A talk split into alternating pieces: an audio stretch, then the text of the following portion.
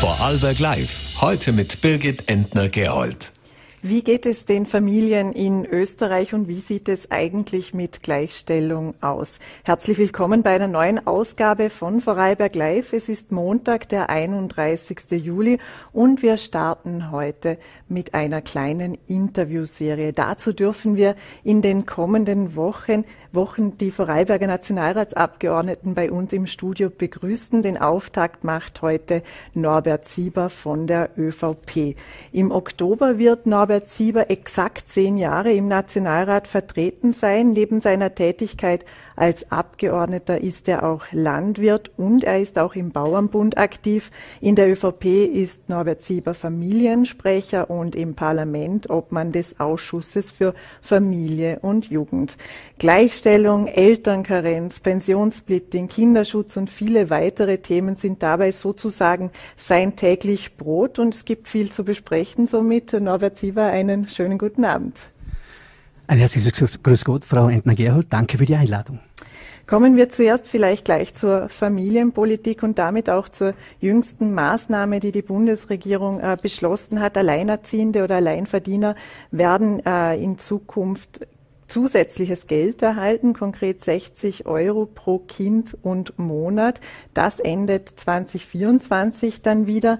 Jetzt stellt sich die Frage, äh, wie geht es dann nach 2024 weiter? Ist das jetzt ein Ausgleich für die Teuerung oder wird es auch danach noch mehr Hilfe für Alleinerzieher, Erzieherinnen, Alleinverdienende brauchen? Es war dies der Versuch und die Absicht der Bundesregierung, hier eine entsprechende Hilfe an vulnerable Gruppen, Alleinerzieherinnen, Alleinerziehende, aber auch Menschen, die weniger, äh, sehr wenig verdienen, ein geringes Einkommen haben, hier entsprechend schnell und zielgerichtet zu helfen. Deswegen sind wir auf diese monatlichen 60 Euro pro Kind bis Ende 2024 gekommen. Ich glaube, dass es auch richtig war, das zu begrenzen, weil es eben ein Teuerungsausgleich ist, weil man helfen will, jetzt jetzt, wo Hilfe notwendig ist. Äh, und deswegen war und ist diese Regelung beschlossen, so wie sie jetzt ist. Nach 2024 werden wir die Situation dann bewerten. Die Inflation sinkt ja Gott sei Dank im europäischen Vergleich, aber auch in Österreich. Und wenn dann immer noch die Notwendigkeit gegeben ist, werden wir weitere Maßnahmen setzen. 23 Prozent der Kinder in Österreich sind sozial, finanziell oder gesundheitlich benachteiligt, so die Statistik Austria. Nun, die Volkshilfe schlägt zum Beispiel als Ausweg eine Kindergrundsicherung vor. Ist das ein Weg, den Sie äh, gehen würden, den Sie unterstützen würden? Der Vorschlag konkret nur, dass, es, dass man weiß, wovon die Volkshilfe hier spricht. Einen Grundbetrag von 285 Euro, das wäre die Familienbeihilfe und der Kinderabsetzbetrag und dann je nach wirtschaftlicher Situation Situation könnten es bis zu 870 Euro werden. Wäre das für Sie vorstellbar? Nun, wir haben in den letzten Wochen und Monaten ganz zielgerichtet gerade einkommensschwache, vulnerable Gruppen, Familien unterstützt und haben mit monetären Hilfen geholfen. Das bestätigt ja auch eine Studie des Budgetdienstes äh, des Parlaments, die ganz klar sagt, dass hier zielgerichtet und punktgenau die Gruppen, die am schwächsten verdienen, entsprechend erreicht wurden und hier auch am meisten Hilfe zur Verfügung gestellt wurden. Wenn wir nun von einer Grundsicherung für Kinder sprechen, klingt das zwar sehr gut, aber natürlich muss das auch wiederum über die Erziehungsberechtigten, über die Eltern abgewickelt werden. Und deswegen glaube ich, dass all die Summe der Maßnahmen, die wir für äh, Alleinerzieherinnen für vulnerable Gruppen, aber für Familien insgesamt sehr zielgerichtet geholfen haben. Manche werfen uns vor, dass wir zu viel Geld ausgegeben haben, andere sagen wieder zu wenig. Ich glaube, dass die Maßnahmen sehr gut getroffen haben und vor allem auch ganz zu, zuletzt auch die jährliche Valorisierung der Familienbeihilfen aller Familienleistungen werden den Familien und damit natürlich auch den Kindern direkt zugutekommen und ich glaube, dass das auch der richtige Weg ist. Die jährliche Valorisierung, dafür hat es ja sehr lange gebraucht, bis das durch durchgesetzt wurde. Aber jetzt die die Hilfen, die Sie auch angesprochen haben, das sind ja alles Einmalzahlungen. Äh, braucht es da, wenn die, wenn die Inflation sich wieder eingependelt hat auf ein normales Niveau, gewisse weitere Hilfen oder ist Österreich da schon sehr gut aufgestellt, was die Hilfen und Unterstützung anbelangt? Österreich ist in diesem Bereich mehr wie nur gut aufgestellt. Wir sind an der Spitze Europas. Wir sind in der Hilfe bei den monetären Hilfen, also Geldleistungen, ganz vorne mit dabei, weil bei der Sachgüterleistungen, also Bereitstellung von Kindergarten und anderen Betreuungseinrichtungen, sind wir auch mit vorne mit dabei. Und seit der Einführung des Familienbonus Plus sind wir auch bei der steuerlichen Entlastungen für Familien mit vorne mit dabei. Und jetzt praktisch das Sahnehäubchen und den Familiensprecher freut mich das ungemein dieser Beschluss, der über Jahrzehnte immer wieder von Familienorganisationen gefordert wurde, dass eben Familienleistungen automatisch an die Inflation, also valorisiert werden, dieser Beschluss ist für mich wirklich ein, ein Meilenstein in der Familienpolitik und äh, macht viel, viel Geld, das jährlich automatisch zu den Familien kommt und hier eben auch wieder besonders für die Einkommensschwächeren. Ich glaube also, dass wir auch für die Zukunft sehr gut aufgestellt sind. Natürlich, wenn die Inflation sich nicht so entwickelt, wie wir uns das alle wünschen, aber die Tendenz zeigt im Moment einmal in diese Richtung, dass die Inflation sinkt, wird man sich weitere Maßnahmen überlegen müssen. Aber grundsätzlich sind die Familien bei uns gut versorgt und wir kümmern uns sehr gut um die Familien. Wenn wir uns vielleicht auch die Situation von Alleinerziehenden ansehen, für viele ist es zum Beispiel gar nicht möglich, Vollzeit zu arbeiten. Wie geht es Ihnen denn damit, wenn Sie von Arbeitsminister Martin Kocher hören äh, oder Arbeitsminister Martin Kocher in Frage stellt, ob es denn fair ist, wenn Teilzeitbeschäftigte gleiche äh, Familien- und Sozialleistungen erhalten? Er hat es später natürlich auch revidiert und gemeint, dass man vielleicht Vollzeitbeschäftigung attraktiver machen sollte. Ist es dann aber fair, auch mit Blick auf die Familien und, und verschiedene Familienkonstellationen äh, Teilzeit dann doch auch schlecht zu reden? Ich habe das persönlich nicht verstanden, habe auch das Gespräch mit Martin Kocher gesucht und hier haben wir dann eine Klärung gefunden. Teilzeit ist ein wichtiger Teil unseres Arbeitsmarktes für viele Familien und gerade auch Alleinerziehenden unverzichtbar und äh, auch in der Wirtschaft ja durchaus ein gewünschtes Instrument. Äh, es geht also nicht darum, Teilzeit schlecht zu reden oder gar äh, hintanzustellen, vor allem nicht im Bereich, wo Kindererziehung, wo Kinderbetreuung auch im Hintergrund zu leisten ist. Teilzeit ohne Betreuungseinrichtung, äh, Entschuldigen Sie, bei Betreuungspflichten ohne Betreuungspflichten, das muss man wirklich hinterfragen und muss man auch die Problematik damit äh, klar machen. Ich sage ja auch, Kinderbetreuung muss nicht bis zur Volljährigkeit des Kindes praktisch ausgelebt werden. Hier haben sich die Zeiten schon geändert. Man kann auch wieder früher in den Arbeitsmarkt einsteigen, vielleicht auch Vollzeit arbeiten. Das haben wir ja auch bei der Reform des Mutter-Kind-Passes mit der Eltern- und Mütterberatung ganz deutlich hineingeschrieben, dass hier entsprechende Beratungsgespräche stattfinden, dass eben klar wird, welches Verhalten hat welche Folgen. Und deswegen glaube ich, dass Teilzeit mit Betreuung von Kindern ein ganz wichtiges Instrument ist, das wir durchaus auch stärken sollten. Würden Sie hier eben unterscheiden zwischen Teilzeit mit Kindern und Teilzeit ohne Kindern, was die Leistungen dann auch anbelangt? Nein, ich glaube, einen Leistungsunterschied müssen wir nicht machen, aber ein Bewusstmachen, was es für Folgen hat. Wir wissen, mit Kindern gibt es bis zum äh, vierten Lebensjahr des Kindes äh, die Kindererziehungszeiten. Da kann man Teilzeit auch Teilzeit schon arbeiten und ist trotzdem gut für die Pension vorbereitet. Lange Verweildauern in der Teilzeit sind das Problem. Über die müssen wir reden. Wie lange sollten denn Eltern, es sind meistens die Mütter, zu Hause bleiben bei ihren Kindern?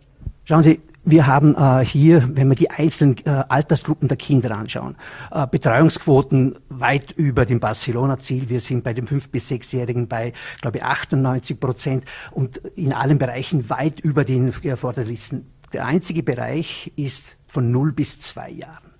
Und hier kann man auch einen anderen Zugang haben, dass in diesem Alter Kinder noch eher im Rahmen der Familie betreut werden sollten, ist, glaube ich, unbestritten. Die Wissenschaft sagt hier klar, Bindung, Vorbildung. In diesem Alter sollten Kinder Bindungsfähigkeit ausbauen und aufbauen. Und das wäre gut, wenn das im Rahmen der Familie stattfindet. Wir sehen aber auch, dass oft einmal die Notwendigkeit oder auch der Wunsch, früher in den Arbeitsmarkt einzutreten, gegeben ist. Und auch diesen Wunsch sollen wir und werden wir nachkommen. Wahlfreiheit in diesem Bereich, in diesem Alter ist für mich ein Credo. Natürlich ist Wahlfreiheit doch darüber wichtig, die, aber dann schon mit der entsprechenden Information, was bedeutet es für dich im Pensionsalter. Ich habe dazu auch mal kurz im Archiv nachgeschaut. 2018 haben Sie mal gesagt, dass Sie kein Freund davor sind, dass eine Mutter sofort wieder in den Arbeitsprozess eintritt, genau aus den genannten Gründen, also von Ihnen nun genannten Gründen. Und Sie sagten, Sie sind gegen weg von der Strippe ab in die Krippe. Ist das heute auch noch Ihre Meinung? Im Grunde genommen ja. Ich glaube, das habe ich auch mit meinen Ausführungen sehr klar gesagt, dass ich hier gerade im Alter bis zwei Jahre nicht unbedingt dem Barcelona-Ziel von 50 oder jetzt 45 Prozent nachhechle. Hier sollen die Eltern wirklich entscheiden und auch hier sollten wir auf die Wissenschaft hören. Aber ja, auch in diesem Alter, wenn der Wunsch oder die Notwendigkeit gegeben ist, in den Arbeitsmarkt einzutreten, haben wir die Aufgabe für hochqualitative, gerade in diesem Alter sehr wichtig, hochqualitative Betreuungsangebote mit entsprechenden Betreuungsschlüsseln zu sorgen. Müssten hier die Väter aber dann auch mehr in die Pflicht genommen werden, was die Betreuung zu Hause anbelangt? Unbedingt. Und das geschieht auch in vielen Bereichen, gerade jetzt mit dem, äh, mit dem Familienzeitbonus, den wir erhöht haben. Äh, von 750 auf 1000, fast 1500 Euro, äh, haben wir einen weiteren Anreiz, dass eben Väter auch in die Betreuung eingebunden werden, gesetzt. Und das ist nur einer der Punkte in einer Reihe von vielen, die wir gesetzt haben, um hier Väter äh, zu animieren, die Rolle ihres Lebens, nämlich das Vatersein, auch mit auszuleben und mit äh, zu, er, zu erleben. Äh, glaube, dass wir hier auch wichtige Impulse gesetzt haben. Äh, jetzt gilt es, das noch gesellschaftlich besser zu verankern. Denn Faktum ist schon, dass noch viel sehr das noch nicht sehr populär ist, in Karenz zu gehen, zu Hause zu bleiben, vielleicht auch von der Wirtschaft durchaus gebremst wird in diesen Bereichen aus verständlichen Gründen. Ja, aus verständlichen Gründen, aber für die Kinder, für die Familien, für das Miteinander und das Aufteilen der Aufgaben wäre es ein wichtiger Schritt. Christoph Bitschi hat zum Beispiel gefordert, dass es einen Zuschuss zum Kinderbetreuungsgeld von 1000 Euro gibt für jene, vorwiegend Frauen in dem Fall, die bei ihren Kindern daheim bleiben wollen, also in den ersten Jahren. Wäre das ein sinnvoller Weg? Ich glaube, dieses Thema müssen wir gut diskutieren nicht von vornherein sagen, ja, das ist die Herdprämie und verteufeln. Äh, wenn dieser Zuschuss, wir haben in diesem Bereich eine sozialrechtliche, pensionsrechtliche gute Anrechnung, beinahe 2000 Euro in der Berechnung bis zum vierten Lebensjahr des Kindes. Äh, für die Kindererziehungszeiten, das ist europaweit einzigartig. Jetzt geht es darum, ob neben dem Karenzgeld noch ein weiteres Müttergeld dazu bezahlt werden. Manche Bundesländer machen das. Äh, ob das dann wirklich notwendig ist, um hier ein Mehr bei der Familie zu ermöglichen. Äh, ich glaube, das muss in einem Gesamtkontext mit der Gesellschaft und auch der Wirtschaft erarbeitet werden. Grundsätzlich glaube ich, dass wir bereits jetzt gerade für Mütter von kleinen Kindern eine sehr gute Absicherung haben. Trotzdem müssen wir zur Kenntnis nehmen, dass oft auch Erwerbstätigkeit notwendig ist. Das ist die Realität und der haben wir auch Rechnung zu tragen. Aber als Familiensprecher der ÖVP auf Bundesebene wäre das auch ein Vorschlag, den Sie eben nach Wien tragen würden. Nun einmal, das gehört wirklich in einem Gesamtkonzept, denn äh, nur Geld ist es nicht. Wir haben sehr viele Leistungen in der Sachgüterbereitstellung und auch Entlastungsmaßnahmen bereits gesetzt. Ein äh, Müttergeld, äh, ja, kann man sich sicher anschauen, wäre in manchen Bereichen vielleicht auch sinnvoll. Äh, als Vorschlag möchte ich ihn aber in einem Gesamtkonzept diskutiert wissen. Sie haben gerade auch noch gesagt, Väter sollten länger mit einbezogen werden. Es, es geht da auch noch um die gesellschaftliche Wahrnehmung von Vätern, dass es manchmal gar nicht so einfach ist, länger in Karenz zu gehen. Der Familienzeitbonus, der bezieht sich ja auch auf eine eher kurze Zeitspanne. Und jetzt geht es auch darum, dass sich ÖVP und Grüne ja nun darauf geeinigt haben, die Karenzzeiten aufzuteilen. Bei 24 Monaten muss das zweite Elternteil zwei Monate äh, in Karenz gehen, um die 24 Monate Anspruch zu haben. Ist dieses 22 plus 2 Modell nicht ein wenig ambitionslos? Nein, im Gegenteil, ich glaube, es ist ein wichtiger erster Schritt. Äh, wir sind hier äh, in Österreich mit unseren Betreuungs-, mit unseren Karenzmodellen, die so vielfältig sind, wo die Familie, die Eltern, jungen Eltern so aus vielen verschiedenen Produkten praktisch ihr maßgeschneidertes Produkt und äh, verwenden und aussuchen können, gut aufgestellt. In allen Bereichen haben wir diese EU-Vorgabe, diese Work-Life-Balance-Richtlinie, so nennt sie sich, erfüllt, dass eben dem Vater zwei Monate praktisch vorbehalten sind, er sie abholen muss. Nur in der Langvariante bei 24 Monaten war das nicht der Fall. Wir waren also gezwungen, hier auch eine Regelung zu machen. Und nun haben wir gesagt, wir machen die 22 plus 2 und verdoppeln aber auch den Familienzeitbonus dazu. Ich glaube, das ist sehr ambitioniert und sendet auch die richtigen äh, Signale, die es derzeit auch braucht. Wie geht es jetzt nun eigentlich mit dem Pensionssplitting weiter? Das ist in diesem Zusammenhang ein großes Thema und da laufen die Verhandlungen mit den Grünen ja schon eine gefühlte Ewigkeit. Ja, äh, das Pensionssplitting, das verpflichtende Pensionssplitting äh, ist im Regierungsprogramm festgeschrieben. Wir sind eigentlich in der Materie durchaus uns einig. Man muss aber schon dazu sagen, das habe ich auch persönlich lernen müssen, dass das schon schwieriger ist, wie man sich aufs Hinschauen, aufs erste Hinschauen vorstellt. Man sagt ja, alles all in und das wird durch zwei geteilt und jeder hat dann seinen Teil. Wir sind im Jahr 2023. Beziehungen halten nicht mehr so lang. Oft sind verschiedene Beziehungen im Laufe eines Lebens da. Aber Kinder mit verschiedenen Partnern sind gegeben. Und es stellt sich dann die Frage, Pensionssplitting mit der ersten Frau.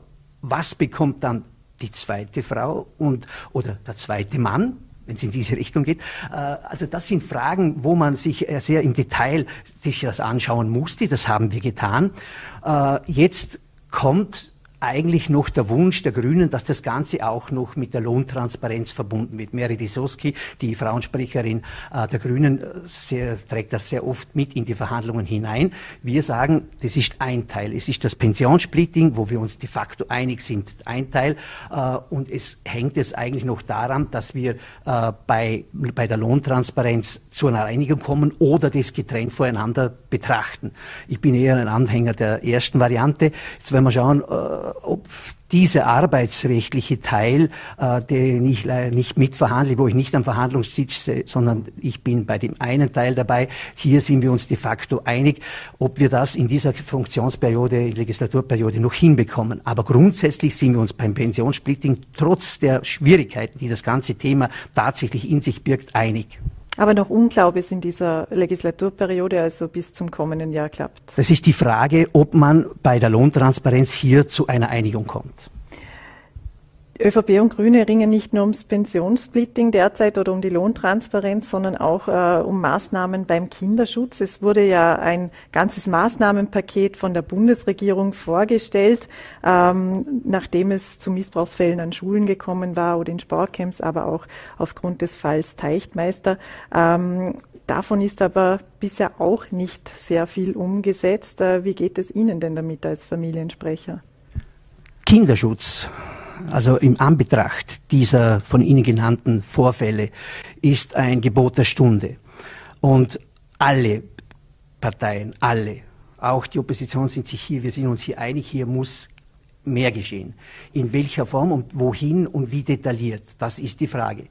Unser Vorschlag, machen wir Kinderschutzkonzepte bei den Verbänden, die dann praktisch bis auf die Ortsebene Vorschläge machen und mit ihren Vereinen zusammenarbeiten, nicht verpflichtend bis zum letzten äh, Jugendchor, bis zur Jugendmusik von, vom Musikfreien Flu oder wem auch immer, sondern auf Verbandsebene hier klare äh, Kinderschutzkonzepte zu erarbeiten und die dann auch entsprechend anzubieten, anreizen. Und das funktioniert auch sehr gut. Auf der Verbandsebene sind viele Verbände bereits auf dem Weg. Ich äh, habe gerade kürzlich mit dem Wolfram Baldau vom Blasmusikverband diskutiert und geredet. Er hat auch gesagt, wir machen das auch und werden das auch bei unseren Jugendausbildern in den Referaten entsprechend anbieten und einfordern.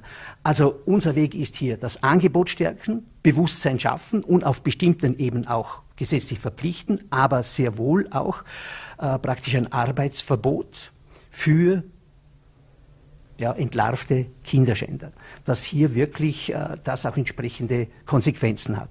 Hier sind wir durchaus weit, das haben wir auch beschlossen. In der Umsetzung äh, geht es jetzt seinen Weg. Mhm. Wie sieht es denn jetzt mit Vereinen aus? Ist das eigentlich das Thema, wo sich ÖVP und Grüne noch nicht einig sind?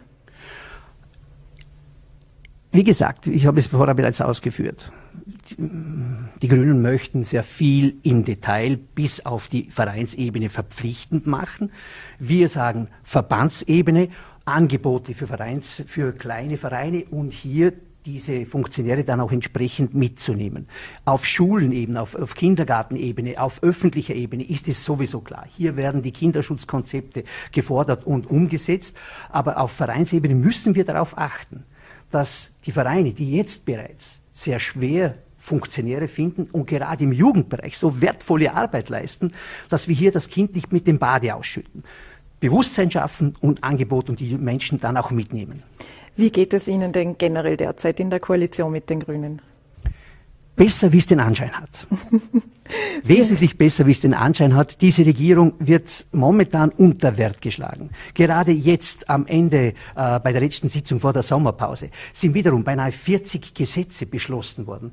Die Produktivität, auch es gibt ja ein, ein, eine Statistik über die Jahre dieser Regierung, ist ungemein. Natürlich auch geschuldet den äh, Krisen, die wir durchlebt haben, wo einfach schnelle Gesetzesbeschlüsse auch notwendig waren, viele Gesetzesbeschlüsse notwendig waren, aber auch jetzt jetzt äh, ist diese Regierung durchaus produktiv. Wir haben noch einiges vor im Regierungsprogramm und ich denke, dass wir noch einiges abarbeiten werden.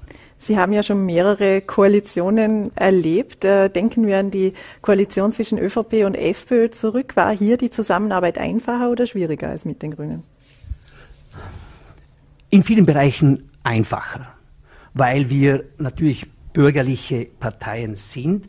Äh, in einige Nuancen natürlich schon auch schwierig, wo es dann in die äh, deutlichen Positionierungen äh, rechts geht. Da war es dann schon schwierig mit dem Freiheitlichen, aber ja, es war mitunter einfacher. Mit den Grünen muss man es mehr ausdiskutieren. Man hat mehr Diskussionbedarf, äh, muss aber sagen, mit meinem Gegenüber als Familiensprecherin, mit Barbara Nessler, äh, Vorarlbergerin, die in Tirol lebt, äh, rede ich mich sehr gut. Wir können uns natürlich auch vorarlbergerisch unterhalten, das ist sehr angenehm und ich glaube, ist eine Zusammenarbeit, die eine andere Qualität hat das beides erlebt, beides durchaus produktiv und gut, mit den Grünen im Moment sehr erfolgreich. Und wie sieht es mit der SPÖ aus? Also es stehen ja Wahlen an. Können Sie sich vorstellen, dass es auch zu ausreichend Schnittmengen gibt, um mit der Babler SPÖ eine Koalition zu gründen? Diese Frage stellt sich nicht. Herr Babler hat eine Koalition mit der ÖVP ausgeschlossen. Deswegen äh, ist darüber für mich keine Spekulation notwendig. Ich gehe davon aus, wir haben Wahlen, äh, werden mit unserem Kanzler Nehammer als Spitzenkandidat ein hervorragendes Ergebnis einführen und dann wird man schauen, was für Koalitionen sich ausgehen. Äh, ausschließen tue ich grundsätzlich nichts vor einer Wahl, aber wenn man ausgeschlossen wird, dann ist es relativ schwierig, über Koalitionsvarianten nachzudenken. Werden Sie sich 2024 wieder zur Wahl stellen? Wenn ich den Auftrag von meiner Partei bekomme, ja. Vielleicht noch ein kurzer Themenwechsel auch noch zu den staatlichen Hilfen, was die Landwirtschaft betrifft. Reichen diese derzeit aus? Die Landwirtschaft hat momentan keine ganz einfache Situation. Wir hatten im vergangenen Jahr sehr gute Preise. Äh, aber auch hohe Belastungen durch Betriebsmittel. Das hat sich also sozusagen etwas die Waage gehalten. Jetzt äh, sinken die Preise schnell, die Betriebsmittelpreise sinken langsam. Deswegen gibt es durchaus äh, Hilfen im Energiebereich, wo wir als auch wiederum eines der wenigen Länder in ganz Europa auch einen Stromkostenausgleich für die Landwirtschaft ins Leben gerufen haben. Das hilft.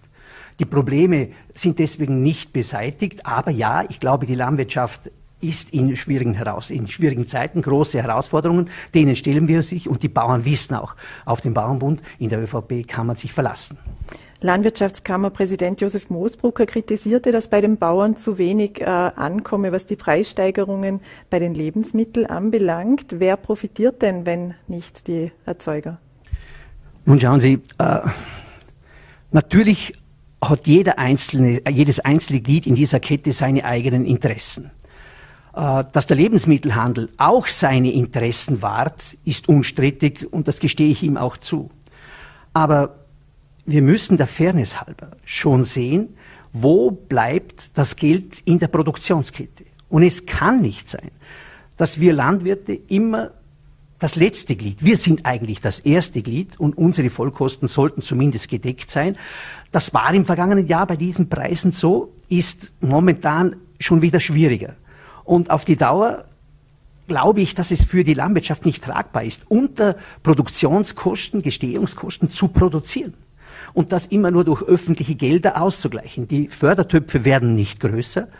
Äh, man diskutiert Beitritte der Ukraine oder anderen Ländern, was natürlich den Topf wiederum schmälern wird. Und trotzdem sollen die Preise da nicht steigen. Wir haben immer mehr, vor allem das ist ein Thema, das auch die Landwirte massiv ärgert.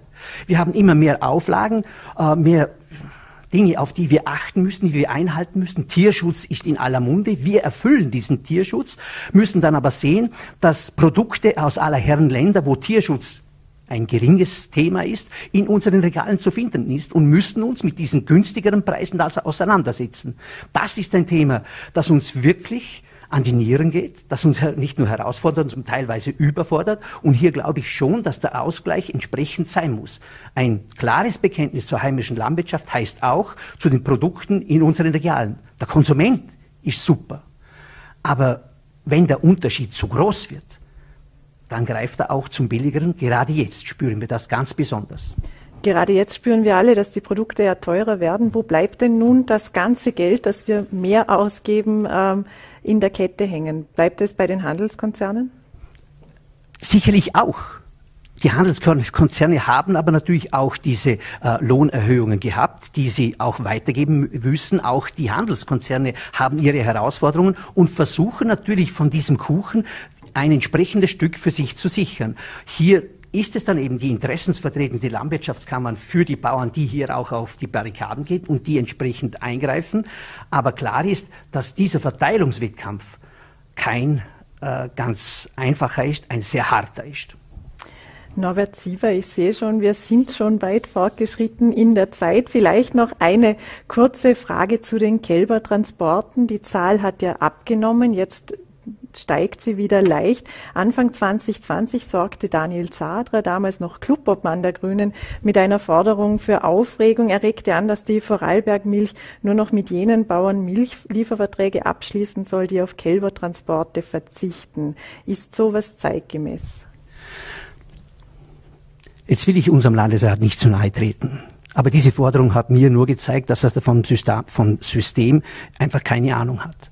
Von der Vorarlberg-Milch die ein Milchverarbeiter, die äh, Produkte aus der Milchwirtschaft in höchster Qualität weiterverkauft, zu fordern, dass er nun Produkte aus Kälbern, nicht nur Verträge abschließt, sondern auch Produkte vermarktet, äh, also Fleischprodukte, das geht gar nicht. Und auch äh, hier praktisch mit der Keule wiederum zu kommen, äh, nicht mit Anreizen, nicht mit Überzeugung, nicht mit Hilfen zu arbeiten, sondern mit der Verpflichtung zu arbeiten. Lieber Bauer, wenn du dein Kalb, und zwar unterpreisig, nicht im Land verkaufst, das ist für mich der falsche Weg. Ich verstehe eines in diesem Zusammenhang nicht. 400.000 Vorarlbergerinnen und Vorarlberger, über 400.000. Ganz viele Übernachtungen, Touristen, die bei uns sind, die hier konsumieren. Und trotzdem schaffen wir es nicht, diese Kälber im Land zu vermarkten. Das ist ein Punkt, über den wir insgesamt miteinander nachdenken und noch mehr nachdenken sollten. Christian Gantner hat hier schon viel erreicht. Ich möchte meinem Landesrat auch entsprechend gratulieren. Viel erreicht. Eine Halbierung innerhalb kürzester Zeit. Das, das kann sich sehen lassen. Aber ja, für manche ist, solange ein Kalb transportiert wird, ist zu wenig. Aber wenn man vom Landwirt erwartet, weniger auf Förderungen zu schielen, sondern sich auch am Markt zu behaupten, dann kann man sich nicht wundern, wenn ich im Export 200 Euro mehr verdiene wie am Heimmarkt, dass ich exportiere. Ist die Vermarktung hier alles als abschließende Frage? In dieser Frage, glaube ich, ist der Schlüssel zum Erfolg die Vermarktung der Kälber das Bekenntnis äh, der Gastronomie, und es ist vor allem die Gastronomie, die hier in der Frage stellt, dass sie hier wirklich heimisches Kalbfleisch anbietet, dann glaube ich, wäre das Problem in kurzer Zeit gelöst. Norbert Siever, herzlichen Dank für den Besuch im Studio. Danke sehr. Das war es für heute mit Vorarlberg Live. Morgen sind wir, wenn Sie mögen, wieder für Sie da ab 17 Uhr auf VNRT, Voller.t und Ländle TV. Machen Sie sich's heute noch gemütlich, bleiben Sie gesund und machen Sie es gut.